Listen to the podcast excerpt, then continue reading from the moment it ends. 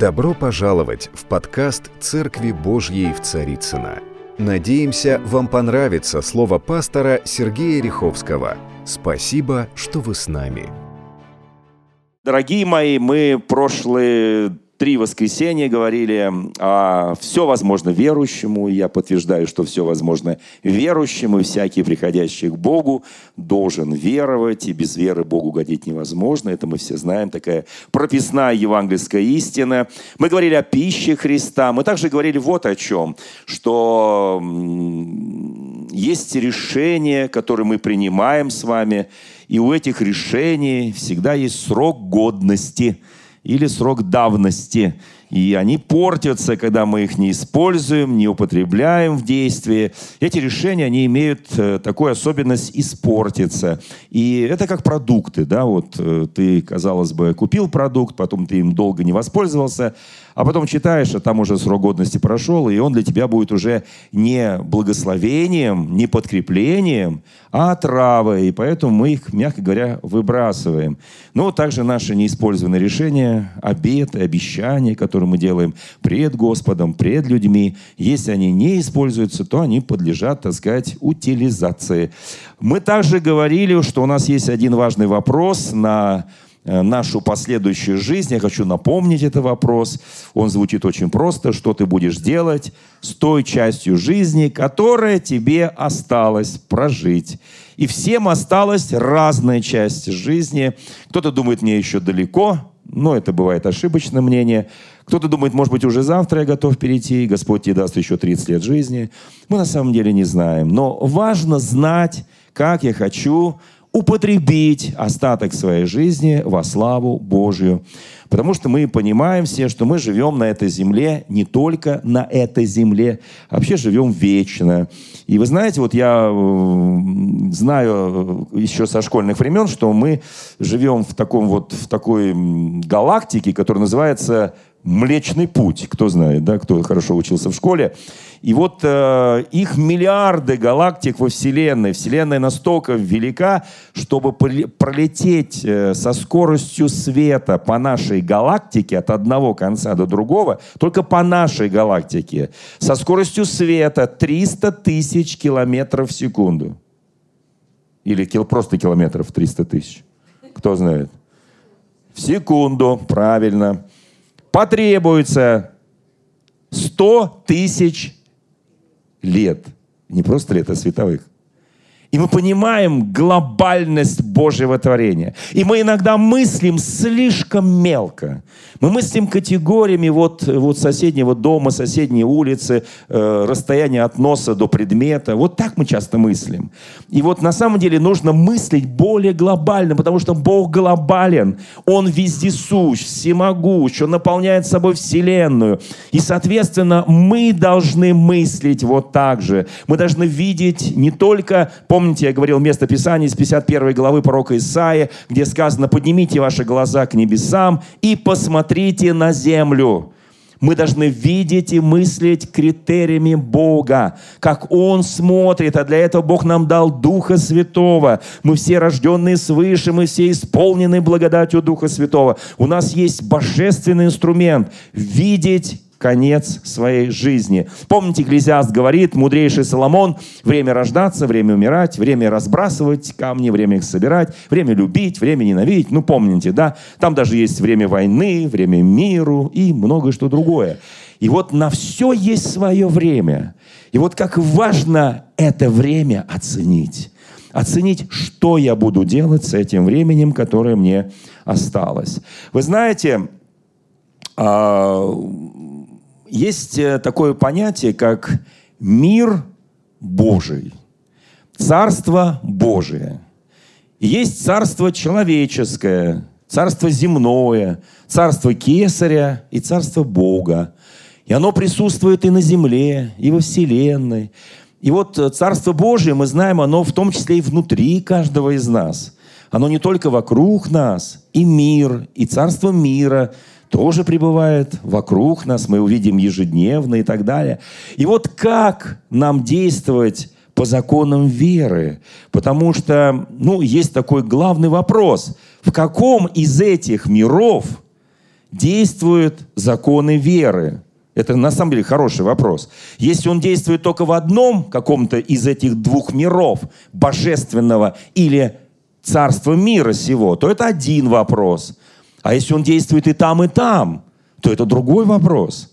На самом деле, я так забегая вперед скажу, что законы веры действуют в обеих царствах. Потому что Бог он могущественен, Он великий. Мы часто ограничиваем Бога. Вот Бог только вот я вот у меня, я приду в храм Божий, помолюсь, я там дома склонюсь, там у меня на кухне есть тайное место, я там где-то почитаю, помолюсь, и вот там действует Бог, это Царство Божие. Нет, Царство Божие и внутри, и везде. И точно так же мы говорим о Царстве мира сего. Вы знаете, многие а, люди, сильные мира сего, они считают, что у них есть определенная власть, которой они распоряжаются. Вот я, например, такой известный пример приведу. Вот, в Евангелии от Иоанна, в 19 главе, Пилат говорит Иисусу Христу определенные вещи, да, и э, он это говорит с какой-то, знаете, э, может быть, э, опломбом такой властным, да, что вот у меня есть власть, я прокурор. Да? Вот заметьте, все великие люди, которые изменили ход истории, рождались не на земле свободы. Допустим, Иисус Христос был рожден, кто знает, в Римской империи, в провинции Сирийской, в городе под названием Вифлеем. Он не родился, когда Израиль был свободен. Он просто не мог бы родиться по определению в Израиле, если он был отдельно независимой страной.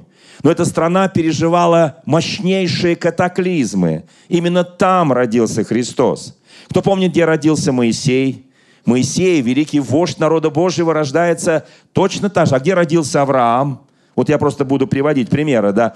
Вот. Они, вот Моисей родился, когда царь египетский, то бишь фараон, дает распоряжение повеляльным бабкам, ну, все э, знают такие павиальные бабки, это акушерки по-современному, да, он дает распоряжение убивать всех младенцев мужского пола.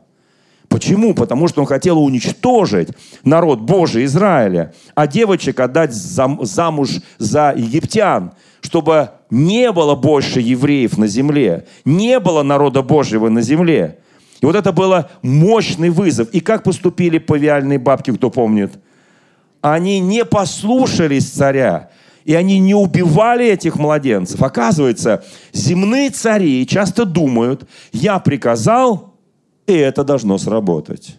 Я даю распоряжение, указ, закон, и все должны выстроиться и говорить, есть.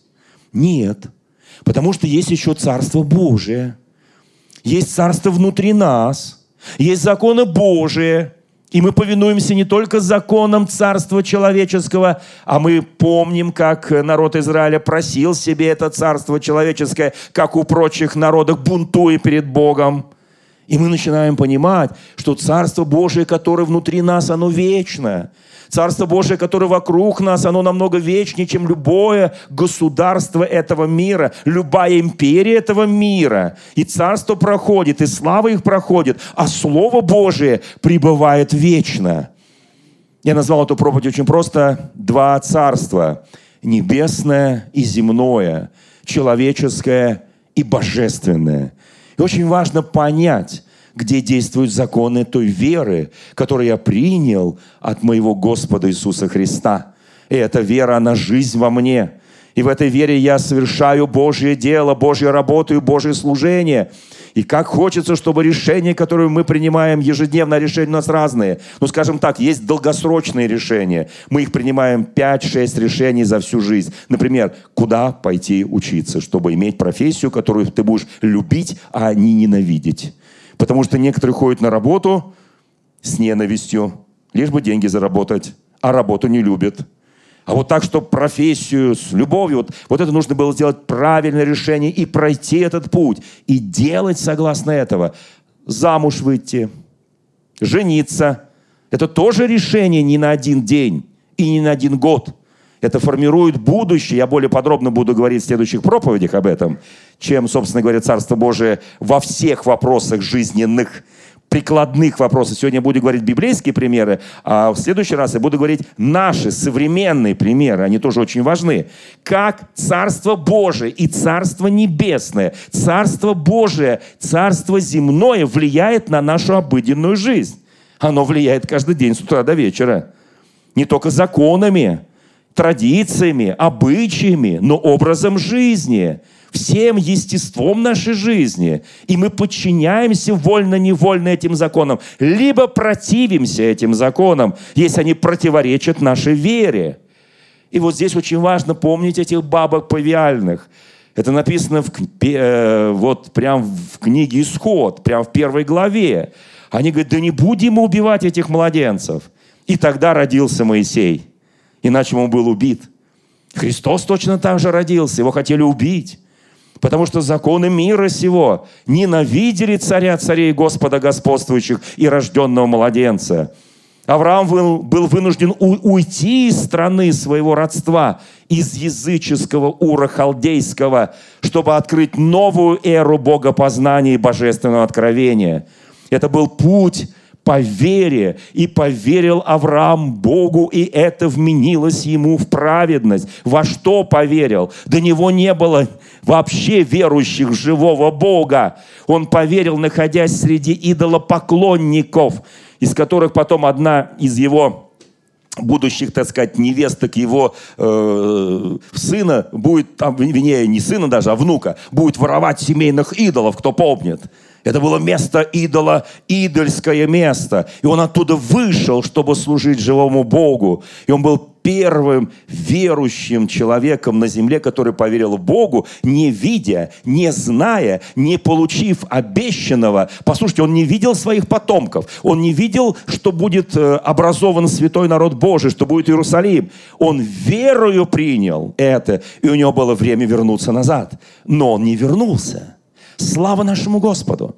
Вы знаете, друзья мои, и вот здесь, когда мы говорим о земном и небесном царстве, возникают несколько вопросов. Вот один из них. Итак, э, Иисус Христос приведен к Пилату. Эта история описана в Евангелии от Иоанна, вообще во всех Евангелиях. Но вот в Евангелии от Иоанна она очень так э, описана сильно, 18 глава. И там написано, 18 и 19 главы. И э, Иисус перед этим, в 18 главе, объясняет ученикам, что «Царство мое не от мира сего». Если бы оно было от мира сего, то служители царства вот этого, да, подвязались бы за меня. То есть он фактически сказал, то Ирод бы служил мне, Пилат бы служил мне, если источник моей власти, источник моего царства была земля и земное вот, окружение, да, то бы они, служители царства земного, мне бы служили. Но он говорит, что источник моей власти, источник моей силы не от мира сего, поэтому служители мира сего против меня. Время тьмы наступило. Так он скажет после, там же, в Евангелиях. Но послушайте, друзья мои, и вот здесь написано, 19 глава, 10-11 стих Евангелия от Иоанна. Пилат задает ему вопрос, ты царь иудейский? А Христос ему ничего не отвечает. И вот Пилат раздраженный, говорит, мне ли не отвечаешь ты? Не знаешь ли, что я имею власть распять тебя и власть имею отпустить тебя? Какой тщеславный человек!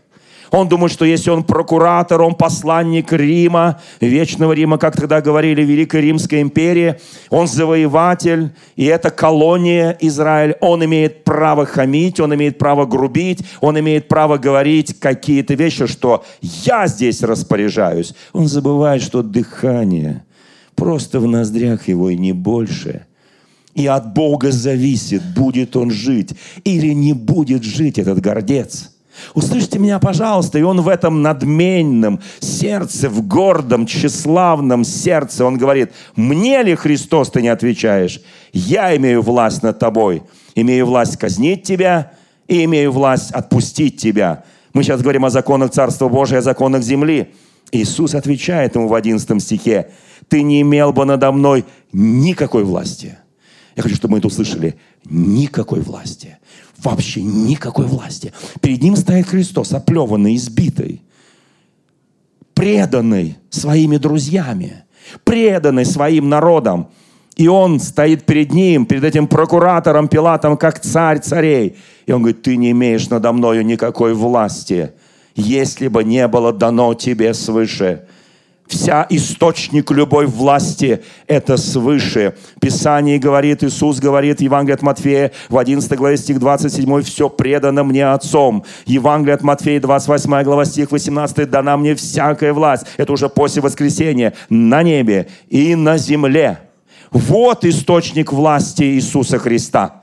Я хочу, чтобы мы это понимали, потому что мы, как христиане, часто забываем, каков источник и природа власти, который нам дал Бог – Почему мы такие смелые? Почему мы не боимся смерти? Почему мы не идем на компромиссы с грехом? Потому что у нас есть вера в нашего Господа Иисуса Христа и власть, которая была у Него. И этой властью мы побеждаем дьявола, мы побеждаем искушение, мы обличаем этот мир именно этой властью. Эта власть нам дана нашим Господом Иисусом Христом. В Евангелии от Марка, в 11 главе, книжники, фарисеи задают вопрос Иисусу Христу в одном случае после исцеления, в другом случае там одного человека, в другом случае против, после изгнания торгующих и меняющих. Задают вопрос ему, очень хороший вопрос. Какой властью ты это делаешь? Это же хороший вопрос, правда?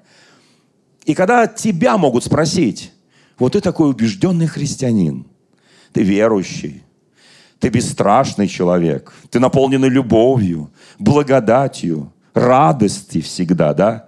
Ты стойкий человек, ты мужественный человек. Откуда у тебя это? Откуда у тебя власть использовать имя Господа Иисуса Христа? И вот Иисуса Христа он спрашивает, какой властью ты это делаешь? И знаете, что Иисус им отвечает? Хорошо, я вам отвечу, какой властью я делаю. Но вначале я задам этот вопрос. Важнейший вопрос. Как вы думаете, служение Иоанна Крестителя, который служил до меня, притеча Иоанн Креститель, от Бога или от человеков – он задает очень хороший... Я хочу, чтобы Дух Святой давал нам мудрость и откровение в любой ситуации земного или небесного царства. Послушайте, мы живем одновременно в земном и небесном царстве, в царстве Кесаря и в царстве Бога. Мы живем одновременно в этих двух мирах. Так случилось. И мы соприкасаемся с одним миром и с другим миром. И мы ничего, живя на земле, поделать по-другому не можем. И есть природа одного царства и власть источник в одном царстве, и природа другого царства, и власть источник другого царства. И они говорят, какой властью? Он говорит, хорошо, крещение Иоаннова с небес или от человеков? И они начинают шептаться, он их поставил в тупик. Я очень хочу, чтобы нашими божественными ответами, блестящим знанием Священного Писания мы ставили совопросников этого мира тоже в тупик. Потому что та мудрость и та сила и власть, которая дана сегодня церкви, она намного выше, чем обладает мир. То божественное откровение, то божественное познание, которое есть у народа Божьего, оно выше на порядке этого. Послушайте, друзья мои, и вот здесь возникает очень важный вопрос, принципиальный вопрос – Иисус говорит, если вы мне ответите, я вам тоже отвечу. Я так тоже часто делаю, между прочим, общаясь с сильными этого мира. Я говорю вопрос на вопрос. Вы хотите знать? Я вам отвечу. Но мой ответ вам может показаться безумным, если вы мне... Потому что я, они говорят, на какую там он силу Божию ссылается? Какой-то Дух Святой, благодать какая-то Духа Святого, с чем это едят. Мир это не понимает. Мир понимает деньги, военную силу, политическую власть, законы и так далее, беззаконие, э, всякие там э, в разных мирах есть по понятиям, без понятий, то есть у всех все. Но послушайте, и здесь вот есть важный вопрос. Какой властью? Он, они говорят, да мы не знаем, потому что сказать, что от с небес, значит признать, что Иоанн Креститель ввел Христа в публичное служение с небес. Сказать, что от человеков народ побьет, потому что народ любил и любит Иоанна Крестителя. Они говорят, мы не знаем. Он говорит, ну раз вы не знаете, и я вам не скажу, какой властью я это делаю.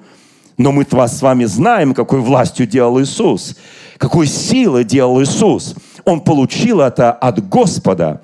Вы знаете, когда мы говорим о вот этом потрясающем, удивительном Царстве Божьем, мы должны понимать. Вы знаете, однажды Иисус Христос, э, за некоторое время до 17 главы Евангелия от Иоанна, где он молился первосвященнической молитвой за оставляемых, за оставляемых учеников, он перед этим буквально вот э, э в 17 э, вот там чуть даже раньше, да, он говорит уникальные, удивительные слова. Он говорит, я не от мира, и они не от мира, потому что я не от мира. Если бы, вот, вот это очень важный вопрос, Господи, вот кого кого ты дал мне, сохрани их в этом мире от зла. Он просит, он утверждает, что сила христиан, власть христиан не имеет источник власти этого мира. Но она выше, чем источник власти этого мира. Нам кажется странным, да, нам кажется, вот этот мир обладает всей властью. Ничего подобного. Христианин обладает всей полнотой божественной власти. Другое дело, чтобы мы правильно употребляли эту власть. Он говорит, моя власть не от мира сего. Иначе бы вот служители этого мира служили бы мне. Но они мне не служат, потому что они не верят в эту власть. Но мы знаем, что Иисус победил.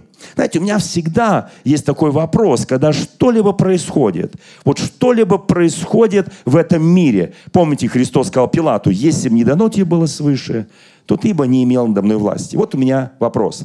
Вот любые ситуации в нашей жизни, в нашей обычной человеческой жизни, у меня всегда вопрос возникает при этом. Итак, мы понимаем, что мы живем одновременно в мире человеческом и в мире божественном.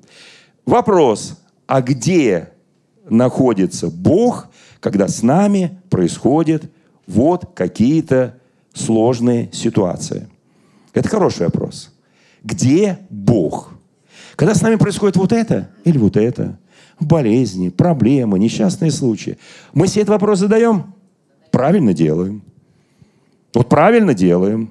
Поэтому я постараюсь вот на ближайших проповедях дать ответ на этот вопрос. И ответ существует.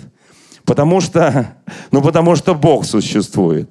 Вы знаете, однажды в Священном Писании Христа искушая в Евангелии от Матфея в 22 главе, там написано, они, искушая его, спросили, позволительно ли давать подать кесарю?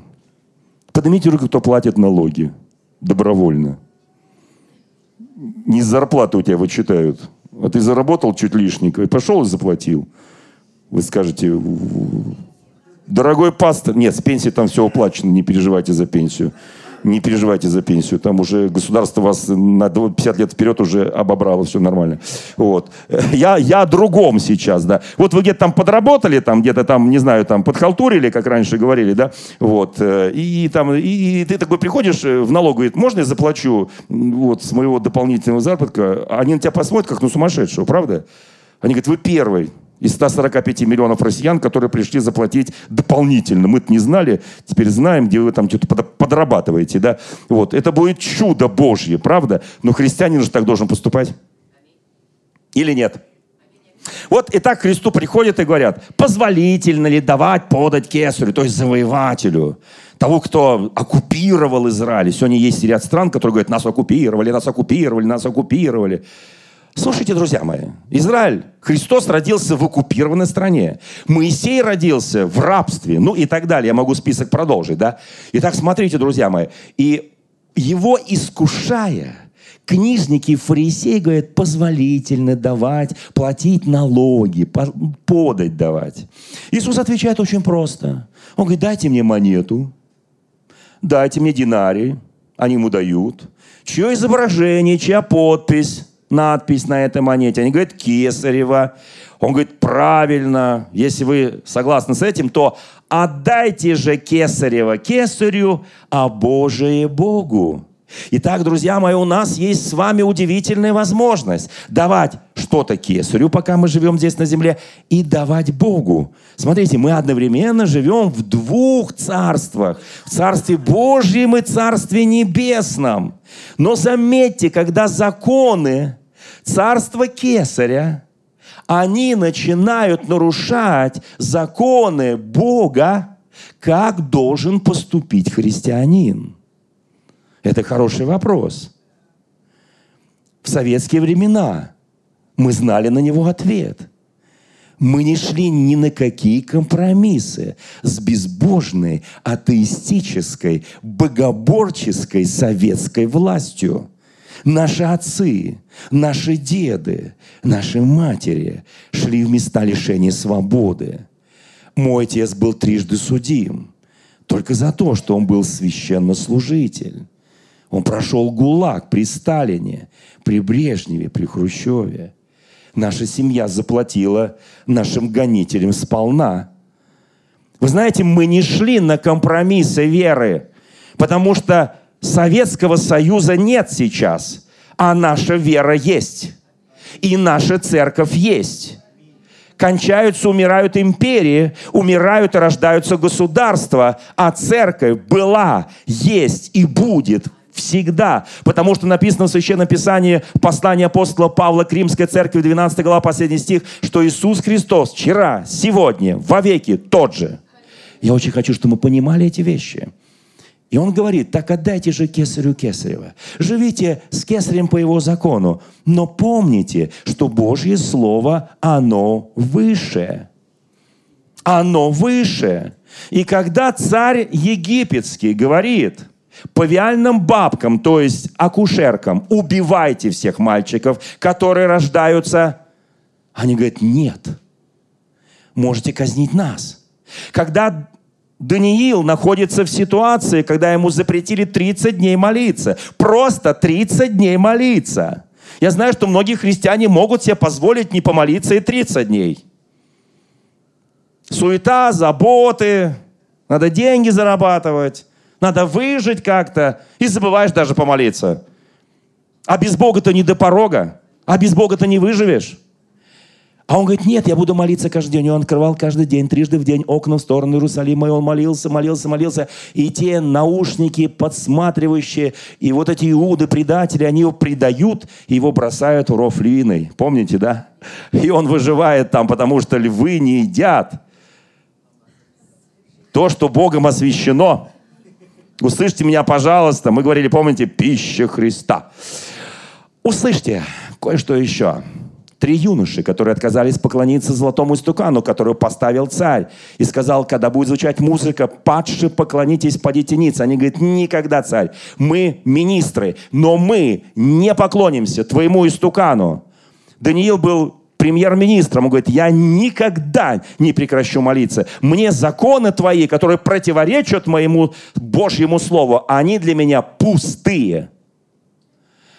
Слушайте, мы не делаем акт гражданского неповиновения в советское время. И мы не делаем сейчас акт гражданского неповиновения. Но если любые законы, которые будут запрещать нам молиться, верить, благовествовать Евангелие, проповедовать Евангелие, чтобы спасались люди, мы их соблюдать не будем. Вы меня услышали? Я так выступаю не только сейчас здесь в церкви, на президентском совете. Я прям повторил то, что я говорил на президентском совете. Вот этим законам я повиноваться не буду. И меня поддержали все главы всех традиционных религий. Благодать-то какая? Потому что кто-то должен сказать. И там все скажут, мы тоже, мы тоже, мы тоже, мы тоже. Вы знаете, друзья мои, это очень серьезная вещь, о которой мы сейчас говорим. Это принципиально серьезные вещи. Когда вы знаете, когда в четвертой главе Деяния апостолов и в пятой главе Деяния апостолов апостолов привели перед Синдрионом, знаете за что? Что они благовествовали о Христе. Кто помнит? И их привели пред Синдрионом, и встают такие, знаете, знатные мужи, Судьи Синдриона – это высший верховный суд был, как у нас есть Конституционный суд, Верховный суд. И вот встают эти судьи, говорят, вы виновны в том, что вы проповедуете об Иисусе Христе. Знаете, что они сказали? Петр встал и говорит, послушайте, есть одна несостыковочка. Судите сами, он сказал судьям. Он говорит, судите, вы же судьи, судите. Справедливо ли пред Богом слушать более вас, чем Бога. Они говорят, нет, несправедливо. Ну вы же сами ответили. Поэтому проповедовали Евангелие и будем проповедовать. В пятой главе их опять призывают, потому что там был, ну, вы знаете, там всю эту историю был исцеленный человек. Они говорят, прекратите говорить об имени вашего Иисуса Христа. Они говорят, нет, не прекратим, потому что мы должны повиноваться Богу больше, нежели человекам. Мы, говорит, за законы человеческие. Мы налоги платим. Мы законопослушные. Мы не нарушаем законов страны. Но там, где страна вступает на путь беззакония и отрицает наше право веровать, мы вот это не будем исполнять. Кто мне скажет аминь? Хорошо, потому что у нас есть с вами власть. Иисус говорит, они не от мира, как я не от мира. Я передал им слово, и слово, и мир их возненавидел, потому что они не от мира, как и я не от мира. Это Евангелие от Иоанна, 17 глава. Еще раз говорю, Иисус говорит, я от высших, а вы от низших. Вы от мира сего, а я не от мира сего, говорит Иисус. Скажи соседу, ты от высших. Ты от высших. А вот ребята, которые без Бога, они, увы, к сожалению, мне больно, мне печально. Это пусть их не оскорбит, но они от низших пока.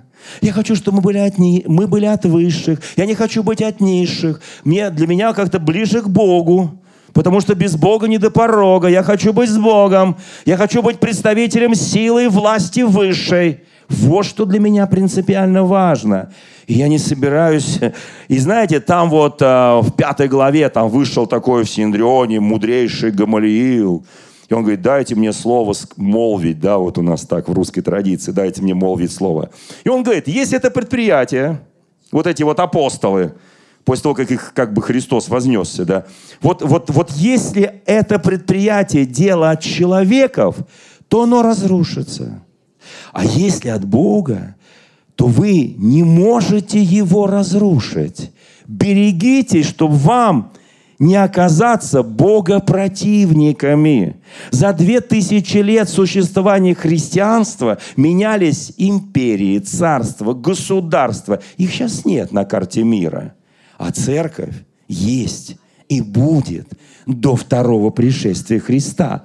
Потому что это предприятие не от человеков, оно от Бога. Вот я хочу, чтобы мы понимали эти вещи, драгоценные мои. Это очень важно, это очень принципиально. Вы знаете, вот, вот я так радуюсь, что вот павиальные бабки там, в далеком прошлом, дали нам правильный путь как следовать за Господом. Апостолы, которые стояли в Синедрионе, они нам показали, что Царство Божие, оно доминирует над Царством земным.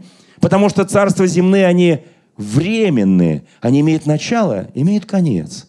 А вот Божье Царство, оно вечно. Вы знаете, а вот давайте посмотрим.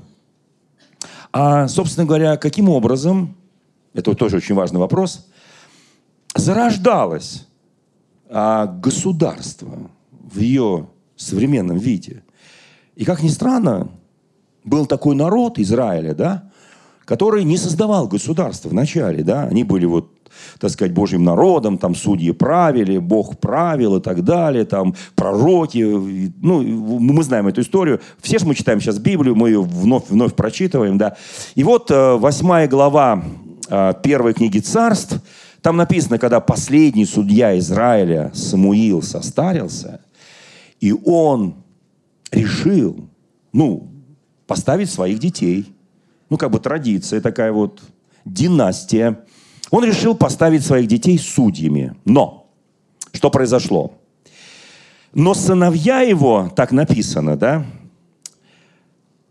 не ходили путями его, то есть своего папы пред Богом, и уклонились в корысть, то есть взяточки брали, подарочки любили и судили превратно за деньги.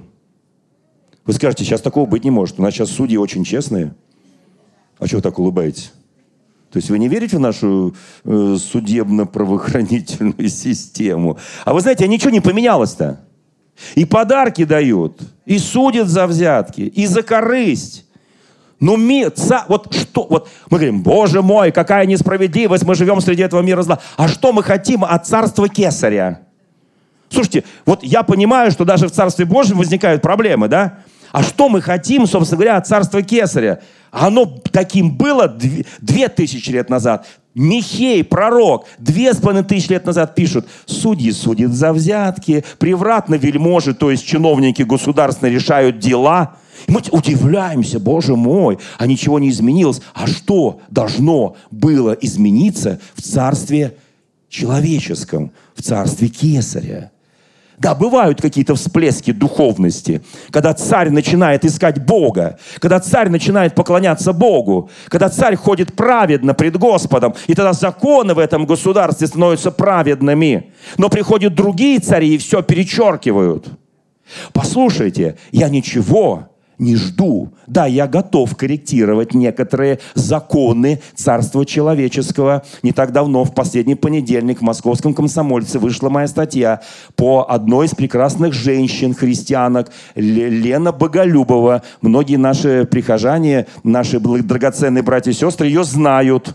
Это жена пастора нашего в Черноголовке Михаила. И его мама, Галина Михайловна, она в нашей церкви, деканиса церкви. И она пришла получать на почту медицинский препарат, который из-за границы, который наши фармацевтические компании, которые ангажированы, не производят. Она пришла получать аппарат, ее там препарат, ее арестовывают, 7 часов допрашивают. В это время ребенок ждет лекарства. Понимаете? Ее допрашивают 7 часов. На следует... это, это писали все газеты. Вот. Ну, газеты пописали, мы позвонили куда надо, кому надо. Э, с Кремля пришел грозный окрик. Окчнитесь, уважаемые полицейские и таможенники. Вы чего? У вас все нормально. А если бы так с вашим ребенком было, да? И они ее отпустили, уголовное дело не завели. Ну, на этом как бы все закончилось. А то, что у нас в России десятки тысяч орфанных заболеваний детей, это как бы все такое. Я написал открытое письмо правительству и министру здравоохранения персонально. Имею право.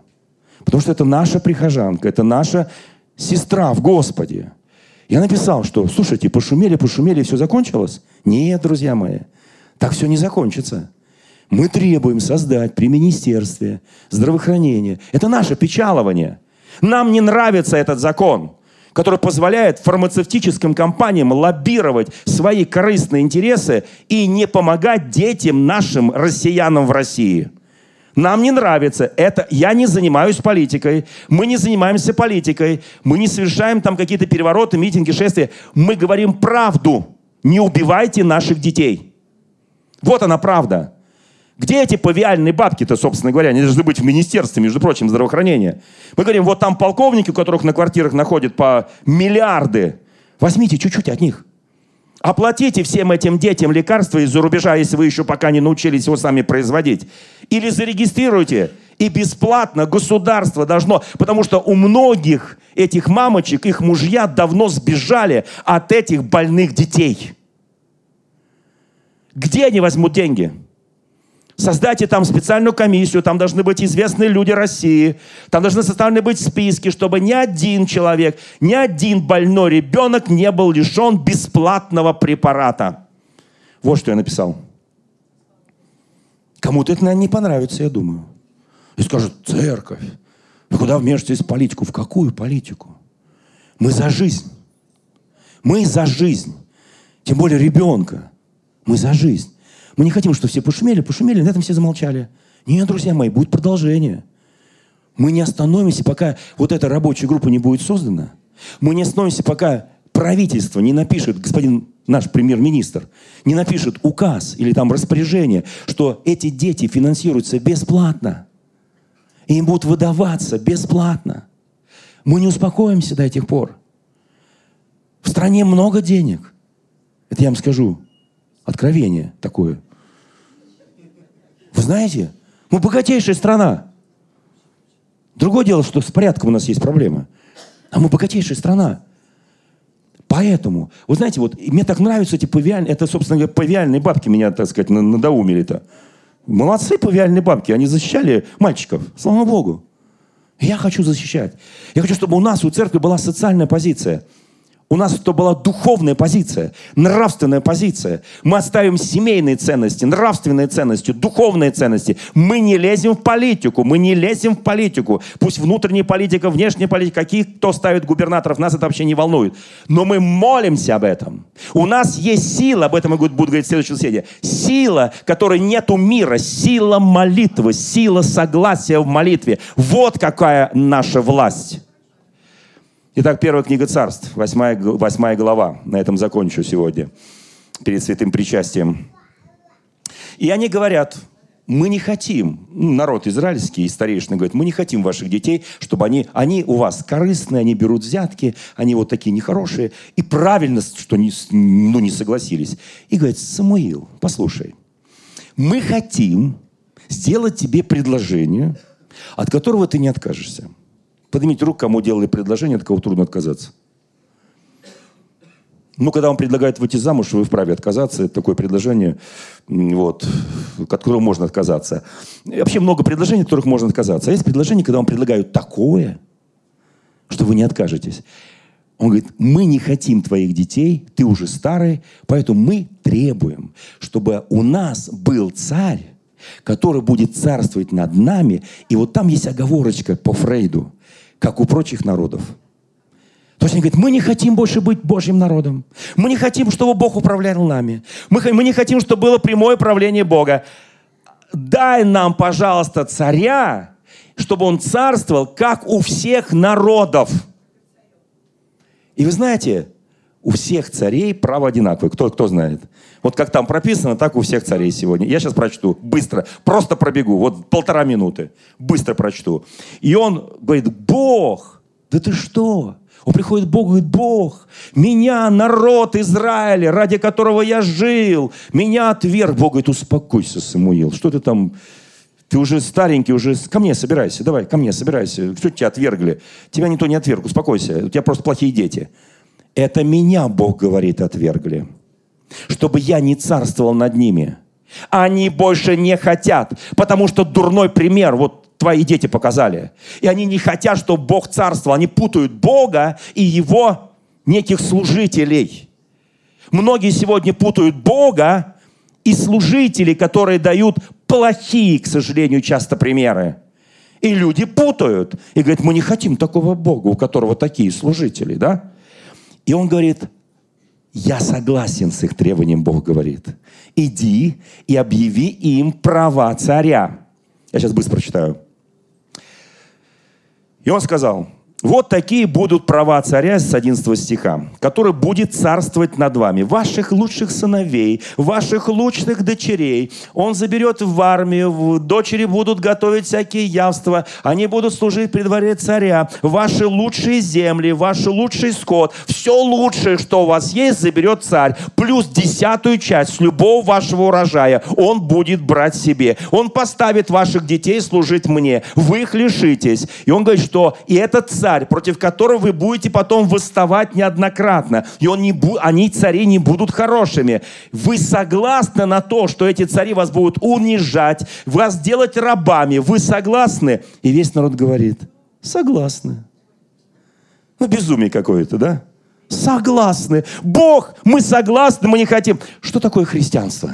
Это прямое правление Христа над каждым человеком над каждым человеком. Христос правит над твоим, твоим сердцем, твоим разумом, твоей внутренностью, твоим естеством. Вот что такое христианство. Христианство – это царство внутри вас будет. Вот что такое христианство. Они говорят, а мы не хотим. Мы хотим нам, пожалуйста, вот царя. Он говорит, хорошо, я даю вам царя, но вы будете потом горько плакать. И мы знаем, чем все закончилось. Вы знаете, друзья мои, я очень хочу, чтобы мы понимали одну простую вещь. То Царство Божье, знаете, как написано в Священном Писании, в пророку Осии, в 4 главе, стих 6. «Истреблен будет народ мой за недостаток ведения». Так как ты отверг ведение, то и я, Господь говорит, отверг тебя от священнодействия предо мной. И так как ты забыл закон Бога твоего, то я забуду детей твоих. Так говорит Священное Писание. Я очень хочу, я подвожу черту в этой очередной части этой проповеди, чтобы мы вас жаждали, возревновали Царство Божие. Царство Божие – это не пища и питье. Царство Божие – мир, радость, любовь во Святом Духе. Писание говорит, ищите прежде Царство Божие, и все остальное, оно прилагается вам. Вот что такое Царство Божие. Я очень хочу, неважно какая ситуация в миру, неважно какая ситуация с кесарем, у нас есть Царство Божие, которое принадлежит каждому из нас. Потому что мы христиане. Мы, неважно, какая твоя профессия, какая твоя национальность, какая твоя культура. Ты христианин, рожденный свыше. Живи в Царстве Божьем. Другого царства я никому не желаю, ни себе, ни другим. Вот это царство я приветствую. Царство, где царствует мой Господь Иисус Христос. Как написано, дана мне всякая власть на небе и на земле. Ибо им создано все, что на небесах, что на земле, видимое и невидимое, престолы ли, господство ли, начальство ли, власти им, все им, и для него создано Богом. Вот я за такую власть. Дорогие друзья, спасибо, что были с нами. И до встречи на следующей неделе на подкасте «Церкви Божьей в Царицына.